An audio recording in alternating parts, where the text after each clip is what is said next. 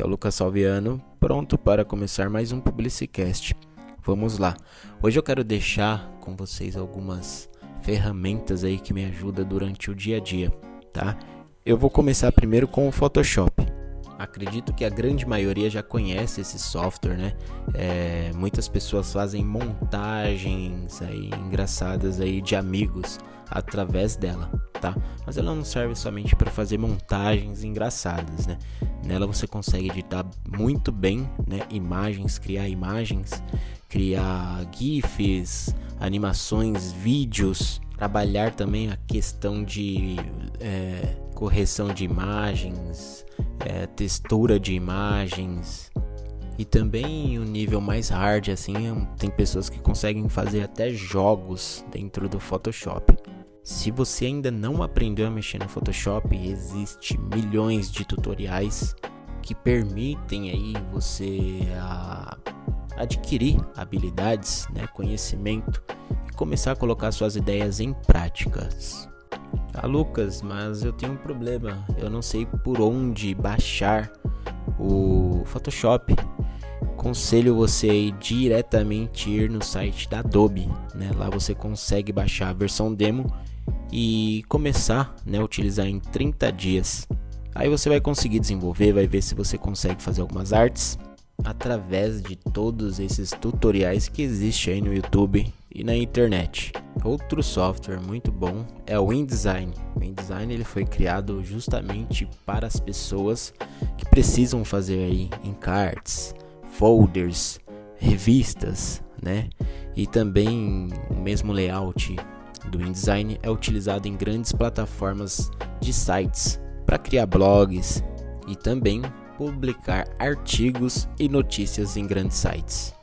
O InDesign também permite você trabalhar com algumas imagens, né? Espaçatura das, das letras, né? Dos textos dentro desse arquivo que você está montando, folder, encartes, né? Ou até mesmo notícias em um blog, de uma forma que possa garantir uma legibilidade muito legal para o entendimento de quem for ler esse tipo de, de, de arte, de arquivo que você está criando no InDesign.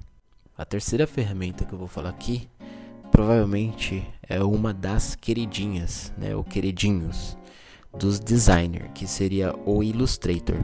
E para quem não conhece, é um software de vetorização, muito requisitado aí na hora de criar logo e vetorizar imagens em alta qualidade, além de ser requisitado também por trabalhar com tipografias né, e também formas geométricas, garantindo uma excelente qualidade para arquivos impressos, aplicativos, páginas na web e afins. Lembrando que esses três softwares que eu falei, né, o Photoshop, o InDesign e o Illustrator, são da Adobe. Você consegue baixar também diretamente no site da Adobe e também ver bastante tutoriais no YouTube na internet e aprender como aperfeiçoar melhor aí a, as suas artes nas redes sociais e também panfletos, caso você queira fazer, né, folders e afins. E para fechar o podcast, é, para edição de vídeo, eu recomendo bastante o Sony Vegas, assim como os demais, é, as demais ferramentas né, que eu informei aqui nesse podcast. Também há versões gratuitas aí por um determinado período.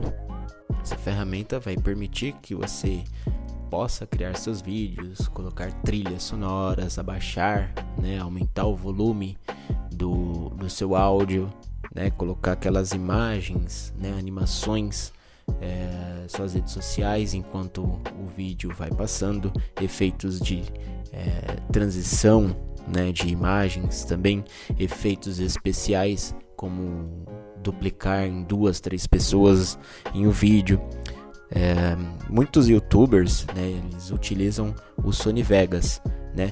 outros preferem o Premiere, né? que no caso é, da Adobe, e eu confesso que é um pouco mais complexo do que o Sony Vegas. Né? O Sony Vegas ele é mais fácil, né? existe mais tutoriais aí na, nas redes sociais, no YouTube, por exemplo, tem, tem muitos, muitos professores. É, pessoas querendo ensinar referente a essa, essa ferramenta, né, que é muito válida aí na hora de editar vídeo.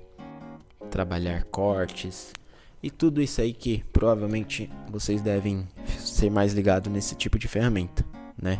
Então, eu utilizo bastante Sony Vegas, né, quando praticamente eu vou fazer algum determinado vídeo, alguma edição, eu prefiro utilizar o Sony Vegas pelo conhecimento que eu já tenho, né, a facilidade que é de mexer nessa ferramenta, tá? Essas são algumas ferramentas aí que eu falei aqui nesse podcast, né, que provavelmente possa te ajudar aí no futuro a ter uma, uma base, uma ideia, procurar novos conhecimentos, né, para poder aí a chegar a um, um patamar melhor de divulgação nas suas redes sociais do seu negócio, da sua empresa, se for o caso. Para deixar uma dica extra, algumas pessoas procuram modelo Canva, né? Para poder fazer suas artes, né? Porque ali já tem praticamente alguns modelos prontos e mais fáceis, né? De montar aí a arte para quem tem dificuldade aí de trabalhar com Photoshop e o Illustrator, como exemplo. Praticamente, resumidamente, uma ferramenta que você clica e arrasta e vai selecionando imagens, letras e outras opções que a ferramenta permite. Espero que essas dicas sejam úteis e ajude a você a alcançar outros níveis de artes aí para divulgar o seu negócio nas redes sociais. OK? Obrigado por ter escutado mais um podcast. Em breve voltamos com mais um episódio.